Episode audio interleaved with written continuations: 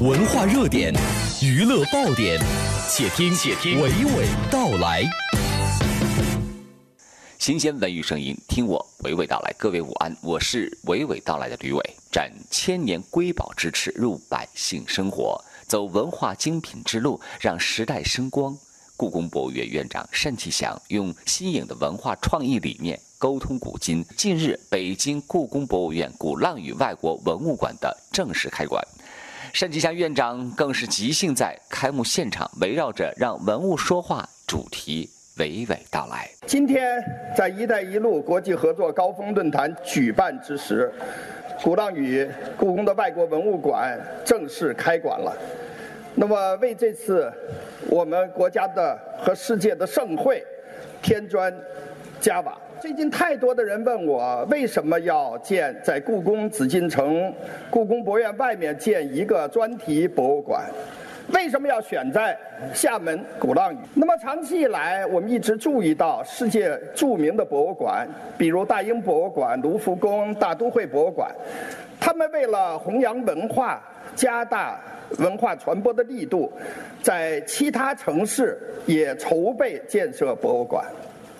那么我们在这方面，我们过去故宫博物院没有起步，但是我们注意到这几年一些世界著名的博物馆，因为世界经济不景气等条件，有的馆长因为经营不善辞职了，有的观众人数持续的下降，但是风景这边多好，我们中国的博物馆界团结协作，呈现出一个。非同凡响的面貌。几个月前，中国南海博物馆的建设就是集全国博物馆同仁之力，十个月建了一个七万平米的大馆。那么，故宫博物院有着众多的文化资源。郑新淼院长在跟我交接的时候，给了我太大的压力了。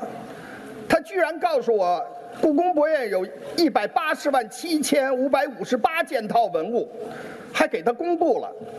那么国人都会知道故宫的资源，而在故宫博物院里看到的文物藏品的数量，仅占故宫博物院藏品不到百分之一。那么我们有这样的责任，怎么把它能够展示出来？这时候，习近平总书记一段重要的讲话指明了方向。总书记说，要让收藏在进宫里的文物，陈列在广阔大地上的遗产。书写在古籍里的文字都活起来。那么，郑院长成立了故宫研究院，深入挖掘我们藏品的文化内涵。那么，我们开始探讨以多种方式来传播博物馆的文化，走出红墙，走出北京，这是一个我们新的尝试。那么，为什么要选在厦门，选在鼓浪屿？大家看看，碧水蓝天，一个世界。中西交融的一个文化景观，号称世界建筑博览会。我们收藏的外国文物藏品，能够有机会到万国建筑博览会这样的一个环境中能够展示，为这处即将成为世界文化遗产的旅游胜地能够也增光添彩。那么，故宫博物院究竟收藏了多少外国文物呢？我获得了一个。从我们文物管理处提供的一个比较详细的资料，第一时间我都没看，我说转发给所有的媒体，叫大家来监督，叫大家来推动，我们能够把这些文物藏品更多的展示。其实我知道，这一万三千件外国文物藏品，只是占故宫和紫禁城过去和世界各国交流互鉴的文化的一小部分。还有大量的我们的一些外销的、一些国内制作的一些藏品，也带有这样的性质，有责任把它们实现更多的融入人们的生活，让文物说话，让历史说话，让文化说话。